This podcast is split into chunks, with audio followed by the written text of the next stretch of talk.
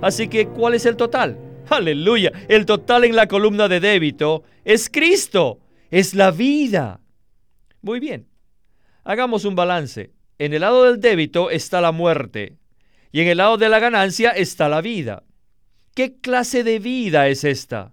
Es la vida eterna, la vida divina, increada e ilimitada, la vida que se traga y se sorbe la muerte, la vida de resurrección. Bienvenidos al estudio Vida de la Biblia. La Biblia es un libro de vida y esta vida es una persona viviente, el Cristo maravilloso y todo inclusivo. Los invitamos a que visiten nuestra página de internet radiolsm.com y allí podrán escuchar gratuitamente todos los programas radiales del Estudio Vida. Página tras página, la Biblia nos da una lección de contabilidad celestial. Y hoy veremos una de estas lecciones que se encuentra en la epístola a los romanos. De regreso en nuestro estudio, tenemos al hermano Guido Olivares, que hacía tiempo que no nos acompañaba. Saludos, hermano Guido. Me alegra estar aquí de nuevo con ustedes para comentar sobre este maravilloso estudio vida. Bueno, Romanos 5.12 marca un giro crucial, un cambio de esfera, de las obras y hechos del hombre al hombre mismo, a su persona. ¿Nos podría usted dar un breve resumen de este importante cambio de enfoque en Romanos? Este cambio marca un giro de los pecados al pecado, de nuestra posición a nuestra naturaleza, o sea, nuestro ser interior, de la justicia o la santificación, de nuestra conducta y hechos a nuestra persona misma, de la redención a la salvación orgánica, o sea, a la vida. Romanos 5:12 es un versículo muy claro. Por tanto, como el pecado entró en el mundo por medio de un hombre, y por medio del pecado la muerte, y así la muerte pasó a todos los hombres por cuanto todos pecaron. Este versículo marca un giro crucial en la epístola a los romanos. En los cuatro capítulos anteriores vemos el comportamiento del hombre, sus hechos pecaminosos y su posición. Pero por la muerte de Cristo en la cruz, el hombre fue trasladado de ese estado caído a la esfera de la gracia. Sin embargo, este fue simplemente un cambio de estado, esfera y posición. El hombre ha sido perdonado, limpiado, justificado y reconciliado objetivamente. Por lo tanto, el problema de los hechos y la conducta pecaminosa del hombre que lo traen bajo el juicio y la condenación de Dios ha sido solucionado muy justamente. Sin embargo, el hombre como tal, su persona misma, no ha sido tocada. El asunto en cuestión ahora es el hombre mismo. Ahora que llegamos a Romanos 5, vemos este giro tan crucial. Anteriormente, parece ser como si solo hubiésemos estado tratando con los frutos del árbol y no con su raíz, con su verdadera naturaleza. Pero la sección desde Romanos 5 al 8 da otro giro, pues trata con la persona misma de Adán. Aquí Pablo nos presenta un diagnóstico muy preciso, detallado y profundo del ser humano, mostrándonos cuán enfermo está el hombre, no solo en sus hechos y conducta, sino también en su persona. Guido, este giro o reenfoque en el libro de Romanos se asemeja mucho a nuestra experiencia en Cristo.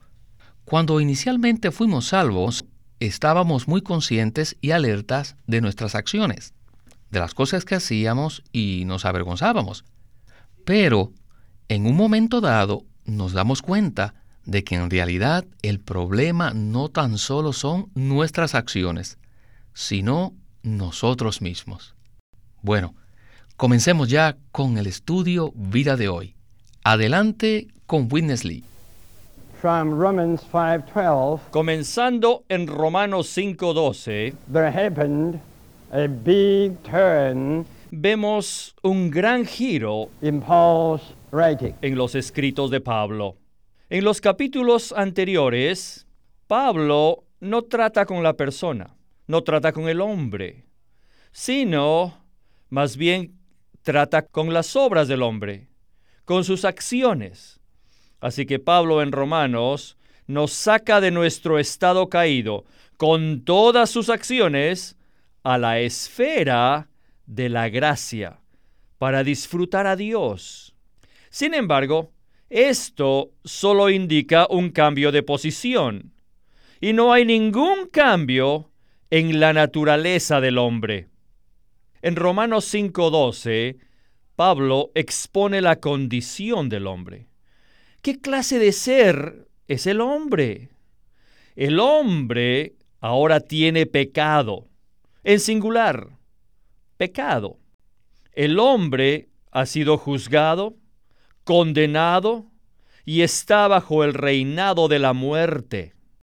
Ahora bien, pongamos nuestra atención a la última parte del capítulo 5, en el cual vemos un contraste entre los dos hombres, los dos hechos o las dos acciones y los dos resultados, juntamente con las cuatro entidades gobernantes. Ya se lo dijimos esto, ¿verdad? Pero ahora usaré otra figura para impresionarlos más. Miren, aquí he dibujado dos columnas, como columnas de contabilidad. Una columna pertenece a Adán y la otra a Cristo. Creo que muchos de ustedes han aprendido a llevar un libro de contabilidad y conocen lo que es una cuenta en la cual existen dos columnas. Una está llena de deudas, que son los débitos, y la otra llena de créditos, o sea, de ganancias. Así que saquemos la cuenta. Por el lado izquierdo, el de las deudas, el primer punto que tenemos es Adán. Adán constituye una deuda muy grande para todos nosotros. El punto número dos es la transgresión. Lo que hizo Adán, que se conoce como transgresión o delito, ofensa o desobediencia. Esta es una deuda muy grande. El tercer punto, que no es insignificante, es el pecado. Por medio de la ofensa de Adán, el pecado se convirtió en una deuda. El siguiente punto es el juicio ya que después que Adán transgredió, con la transgresión llegó el pecado. Así que Dios tuvo que ejercer el juicio. Por lo tanto, la deuda número 5 es la condenación. La condenación de Dios sigue al juicio. Ahora bien, ¿cuál es el total de todo esto? La suma total de todas estas deudas, esto es de Adán, la transgresión, el pecado, el juicio y la condenación es muerte. ¿Cuál es la deuda? Es la muerte. Este es el total de la columna del débito universal en el libro de contabilidad del linaje humano. De seguro que usted está de acuerdo conmigo de que debemos haber sido impresionados con nuestra miserable herencia en Adán. Para hacerlo más gráfico, el hermano Lee nos ha mostrado un libro de contabilidad eterna.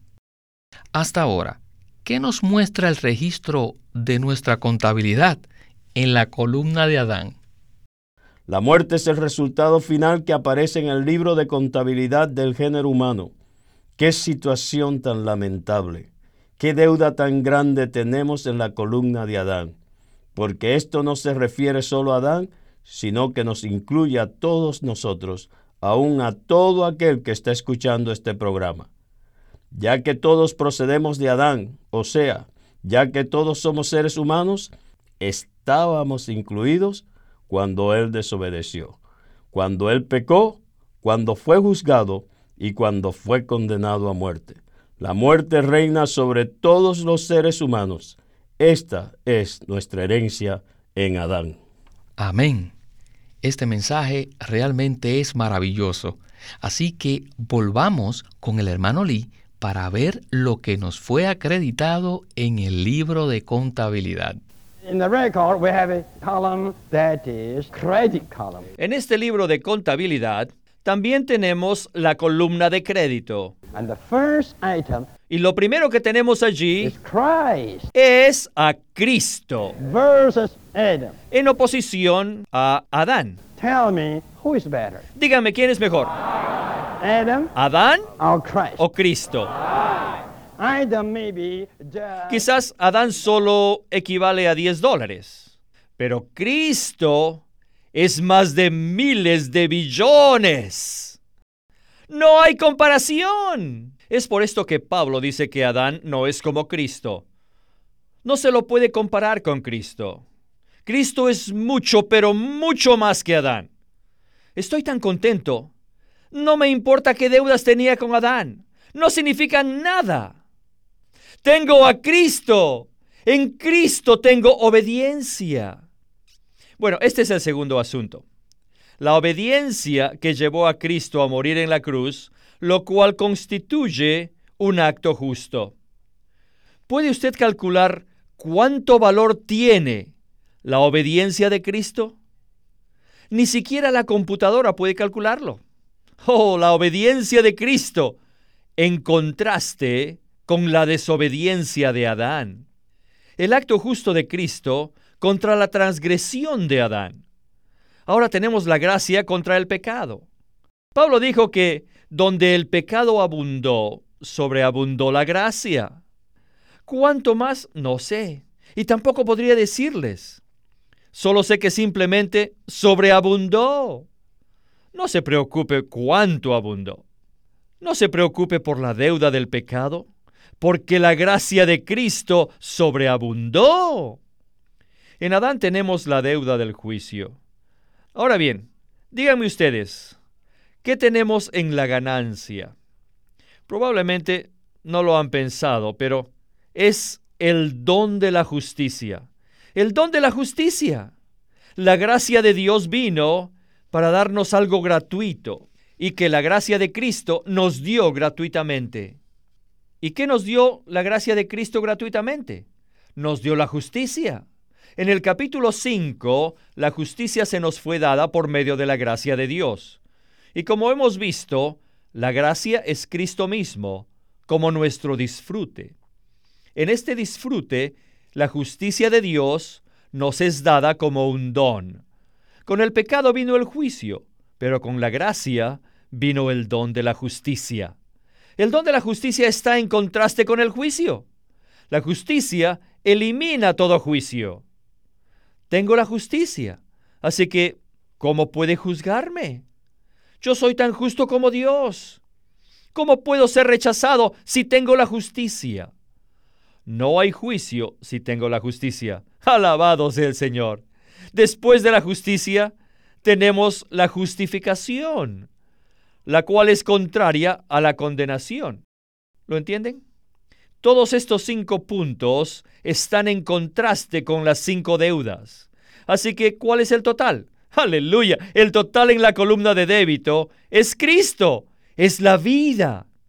Muy bien. Hagamos un balance. En el lado del débito está la muerte y en el lado de la ganancia está la vida.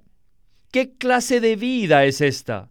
Es la vida eterna, la vida divina, increada e ilimitada, la vida que se traga y se sorbe la muerte, la vida de resurrección. No hay duda, Guido, que tenemos que alabar a Dios, porque no nos dejó en Adán. Por el contrario, pagó y canceló la deuda en Adán y cerró esos libros de contabilidad.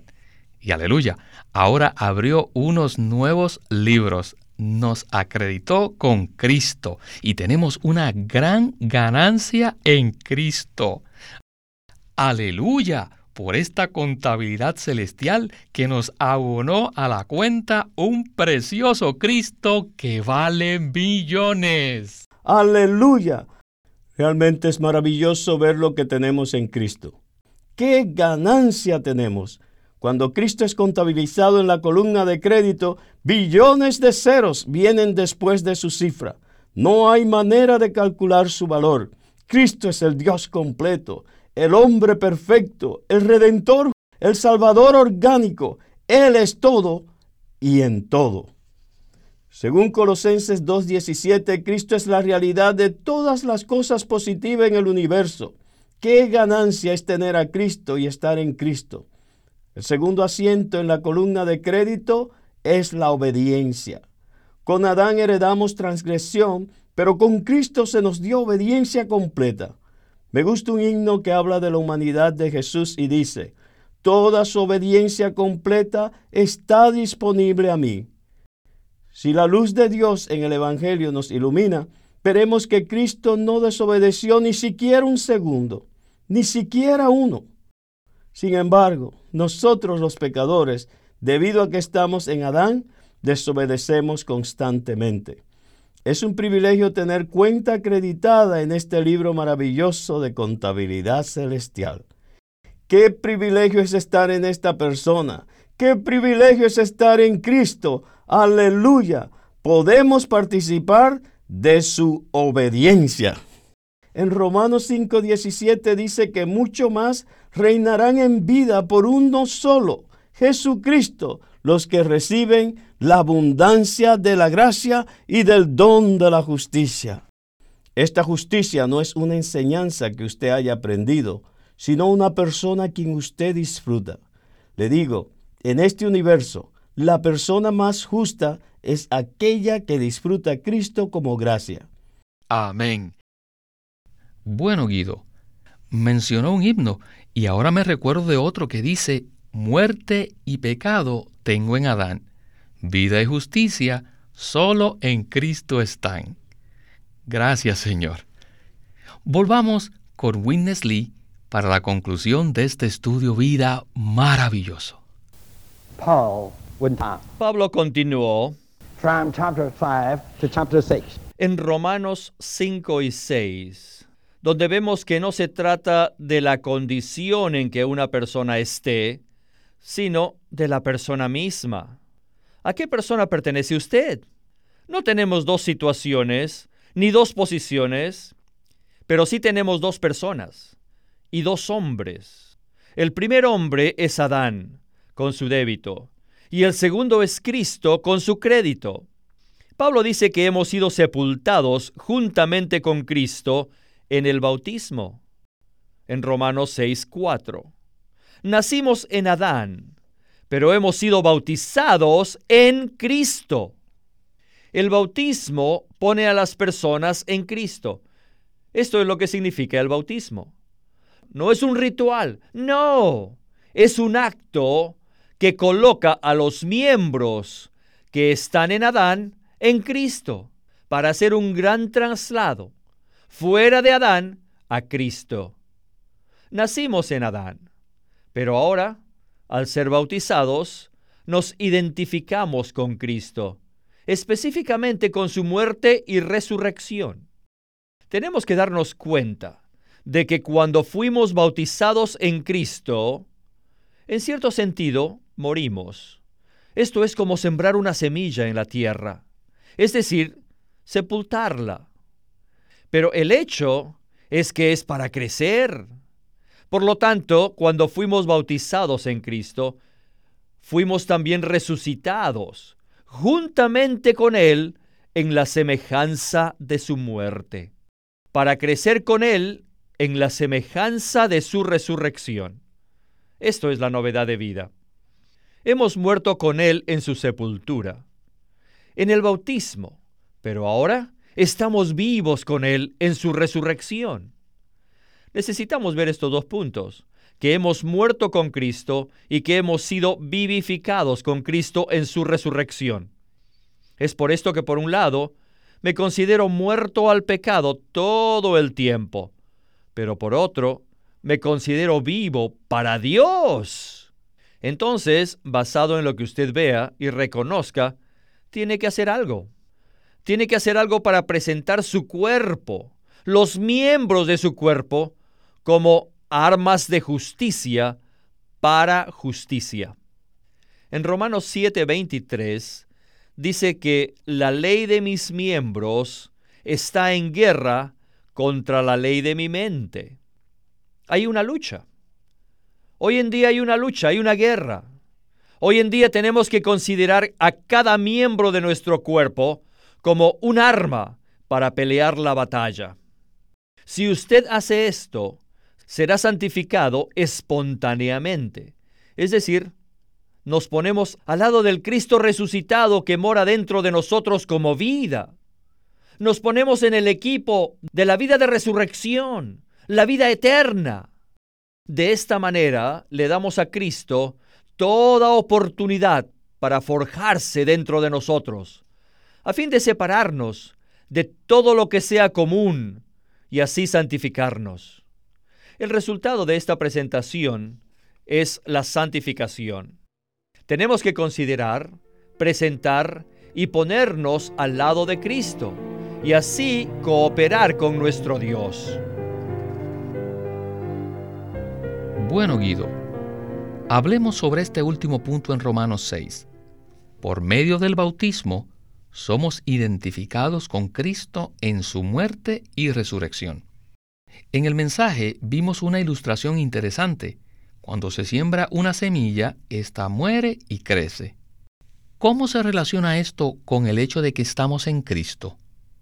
Romanos 6.3 dice, ¿O ignoráis que todos los que hemos sido bautizados en Cristo Jesús hemos sido bautizados en su muerte?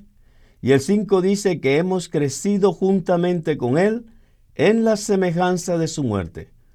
Al considerar este asunto de la semilla, por un lado vemos que la cáscara de la semilla muere. Sin embargo, intrínsecamente, o sea, esencialmente, la vida en la semilla comienza a germinar. De la misma manera, nosotros, por medio del bautismo, hemos sido identificados con Cristo. El bautismo no es un rito ni una formalidad externa, sino una experiencia preciosa de identificación con Cristo.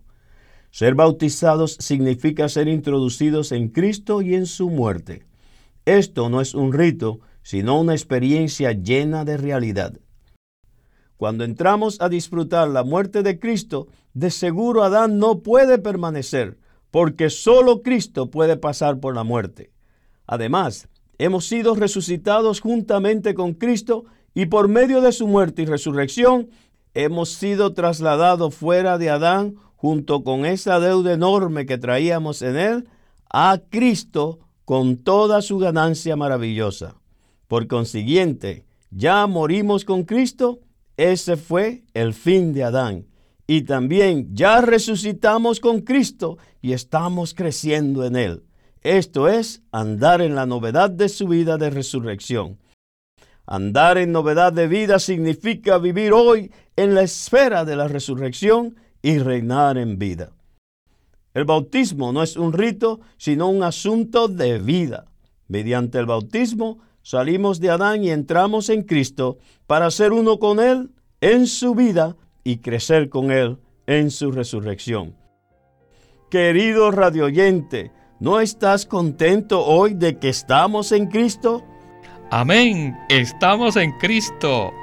Aleluya que estamos en Cristo. Y estamos heredando vida y justicia. Aleluya. Gracias hermano Guido por su participación en este programa. Ha sido un estudio vida glorioso. Gracias Señor.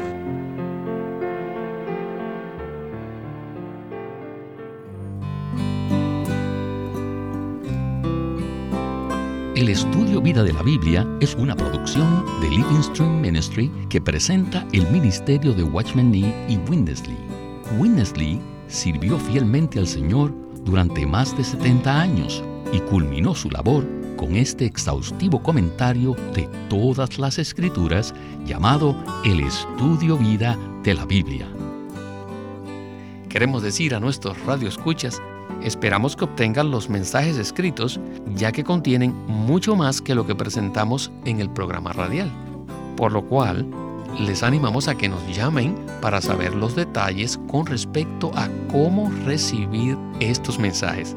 Nuestro teléfono gratuito es 1-800-810-1149.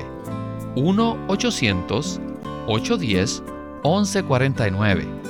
Si desean, pueden comunicarse con nosotros enviándonos un correo electrónico a estudiovida.lsm.org. Una vez más, estudiovida.lsm.org. Además, Los invitamos a que visiten nuestra página de internet radiolsm.com.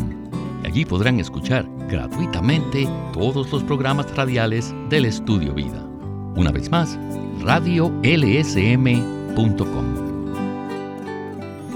Queremos presentarles un libro de Watchman Nee titulado Preguntas sobre el Evangelio. Estas interrogantes y sus respuestas incluyen temas como la justicia, el perdón, la salvación y el pecado. Son particularmente interesantes las explicaciones que Watchman Nee da a los pasajes bíblicos relacionados con la ley, la gracia, la sangre de Cristo y la obra redentora de Cristo. Este libro, Preguntas sobre el Evangelio, sirve de gran utilidad para que los creyentes se equipen de la verdad y puedan impartirla a quienes buscan al Señor.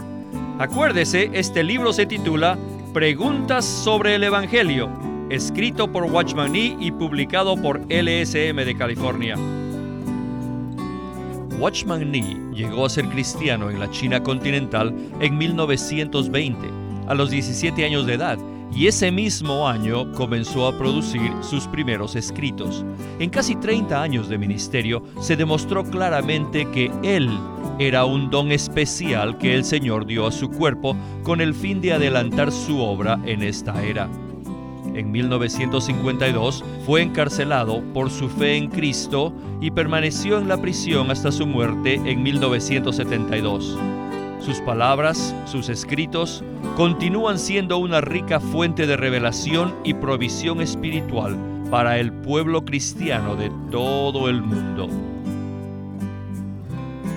Queremos animarlos a que visiten nuestra página de internet libroslsm.com Allí encontrarán los libros impresos del Ministerio de Watchman Nee y Witness Lee, la Santa Biblia versión recobro con sus notas explicativas y también encontrarán folletos, himnos, varias publicaciones periódicas y libros en formato electrónico. Por favor, visite nuestra página de internet libroslsm.com. Una vez más, libroslsm.com o llámenos a nuestro teléfono gratuito 1-800-810-1149. 1-800-810-1149. Además, si desean, pueden comunicarse con nosotros enviándonos un correo electrónico a estudiovida.lsm.org. Una vez más, estudiovida.lsm.org www.ecc.org.